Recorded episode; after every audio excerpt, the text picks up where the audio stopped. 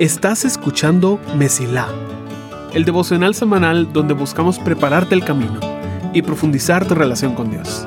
Soy tu anfitrión, Luigi González, y te quiero dar la bienvenida.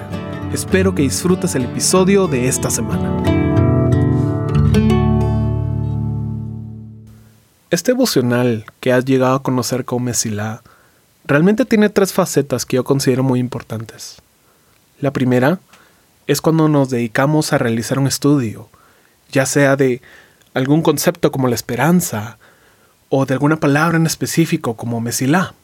La segunda ocurre cuando alguien me comparte su canción original y me da la oportunidad para no solo alardear de la gran creatividad que Dios le ha dado a las personas que amo, sino también para encontrar una reflexión en esa música y sacar provecho de la oportunidad.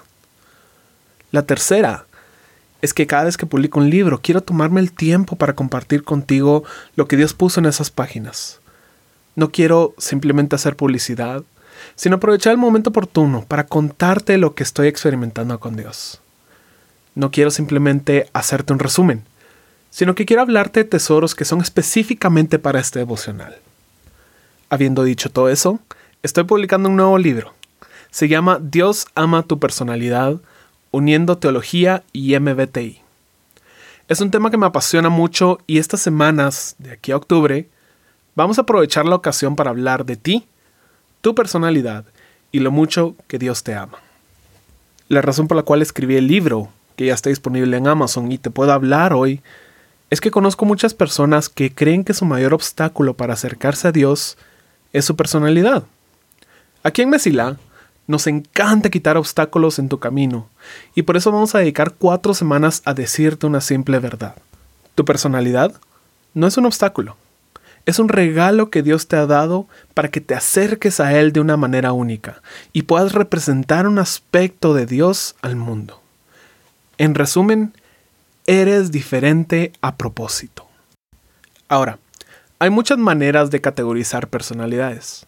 Seguramente has oído de los cuatro temperamentos de Hipócrates, sanguíneo, colérico, flemático y melancólico. Hay muchos libros que los vinculan con el cristianismo, como por ejemplo Temperamentos controlados por el espíritu, por Tim LaHaye. Tal vez has oído del Enneagrama. Pues el que me gusta utilizar a mí, y tuve la oportunidad de certificarme hace un par de meses, es el indicador de tipo Myers-Briggs. Y en estos episodios no me voy a meter mucho en detalle cómo funcionan las personalidades. Para eso está el libro, que se dedica a explicarte el sistema y explorar las formas en las cuales Dios utiliza cada personalidad. En cambio, hoy te quiero hablar de uno de los cuatro grupos de personalidades, los guardianes. Y para hablarte de los guardianes, tenemos que hablar de tradiciones. Una tradición es una costumbre que se transmite, la forma en la cual se adora en tu iglesia, la reunión de Navidad en la casa de la abuela, la forma en la cual compartimos el Evangelio. Todo puede ser una tradición. Hay personas que les encanta la idea de tradiciones y personas que detestan hacer lo mismo una y otra vez. Pero hay un grupo de personas que funcionan en base a tradición. Su forma de ver el mundo es compararlo con el pasado y tomar acción en base a lo que ha funcionado antes. Sus mentes se encuentran en pensar, esto es lo que mis padres hicieron, esto es lo que mi pastor hizo, esto es lo que yo hice hace 10 años. Sus tesoros son las memorias de lo que han presenciado y su aportes que pueden evitarte muchos problemas si estás dispuesto a escucharlos.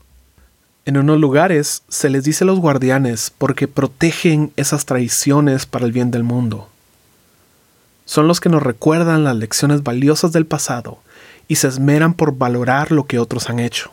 Esto no te lo digo solo desde el modelo de personalidad, sino también de la Biblia, porque a través de la historia Dios ha utilizado a personas con estas personalidades para proteger las traiciones que nos servirían hoy en día.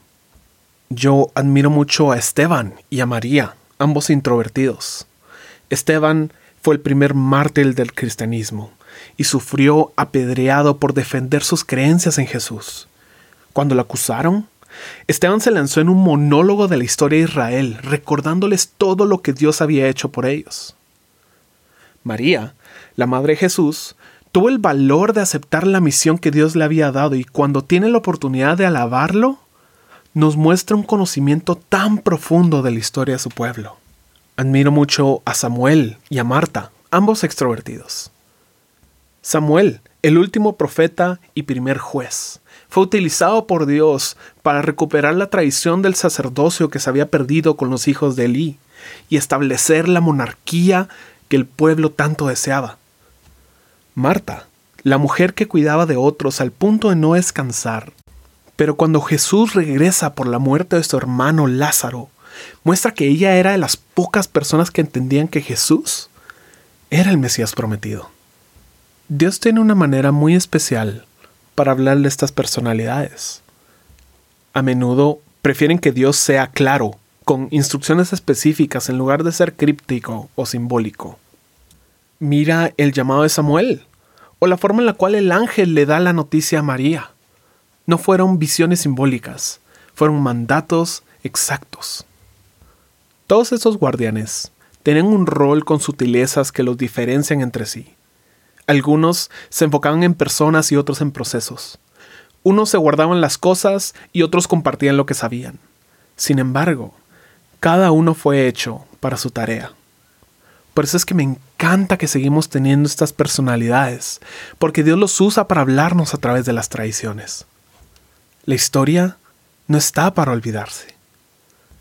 Muchas personas llegan a ideas erróneas de la Biblia y de Dios, sin saber que sus dudas fueron contestadas hace siglos. Como decía un profesor, muchas herejías dejarían de existir si las personas tomaran una clase en historia de la iglesia. Por eso es tan importante este grupo. Y estas personas me asombran y estoy muy agradecido por ellas, porque se dedican a contarnos sus experiencias.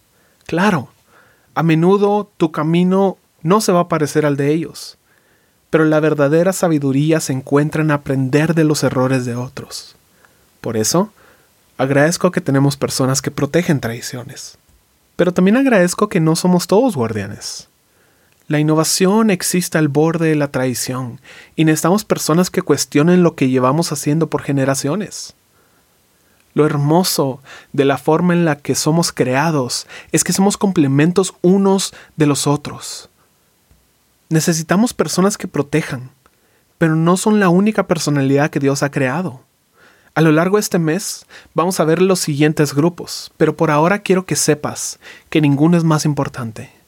No existe la personalidad perfecta porque somos perfeccionados en nuestras debilidades a través de otras personas.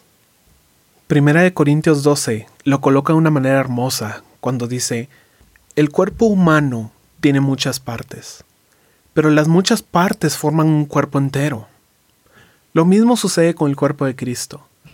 Entre nosotros hay algunos que son judíos y otros que son gentiles, algunos que son esclavos y otros que son libres. Pero todos fuimos bautizados en un solo cuerpo por un mismo espíritu, y todos compartimos el mismo espíritu. Así es, el cuerpo consta de muchas partes diferentes, no de una sola parte. Si el pie dijera, no formo parte del cuerpo porque no soy mano, no por eso dejaría de ser parte del cuerpo. Y si la oreja dijera, no formo parte del cuerpo porque no soy ojo, ¿dejaría por eso de ser parte del cuerpo? Si todo el cuerpo fuera un ojo, ¿cómo podríamos oír? O si todo el cuerpo fuera oreja, ¿cómo podríamos oler? Pero nuestro cuerpo tiene muchas partes, y Dios ha puesto cada parte justo donde Él quiere. Qué extraño sería el cuerpo si tuviera solo una parte. Efectivamente, hay muchas partes, pero un solo cuerpo. El ojo nunca puede decirle a la mano, no te necesito. Y la cabeza tampoco puede decirle al pie, no te necesito. Si tú eres uno de estos guardianes, quiero darte las gracias por compartir tus experiencias. Recuerda que eres valioso, aunque no se te escuche por el momento. Hay personas que necesitan escuchar tus experiencias, pero también hay personas que tendrán un camino diferente al tuyo. No tienes que ser una persona altamente creativa para servir a Dios. Ni necesitas estar inventando nuevas maneras para sentirte útil delante de la presencia de tu Creador.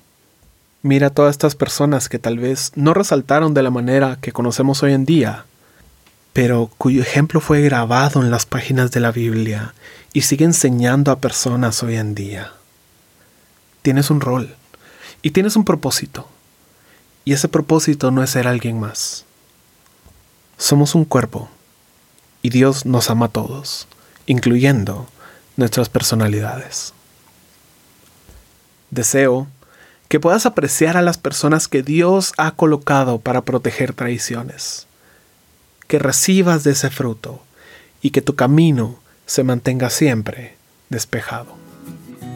Gracias por escuchar este episodio de Mesila. Si te interesa saber más de cómo funciona tu personalidad, el indicador de tipo Myers-Briggs y las diversas maneras en las cuales Dios se comunica con nosotros, el libro Dios ama tu personalidad ya está disponible en digital y en físico a través de Amazon. Links en la descripción. Agradecemos tus comentarios y oraciones. Gracias por ser parte de Mesila.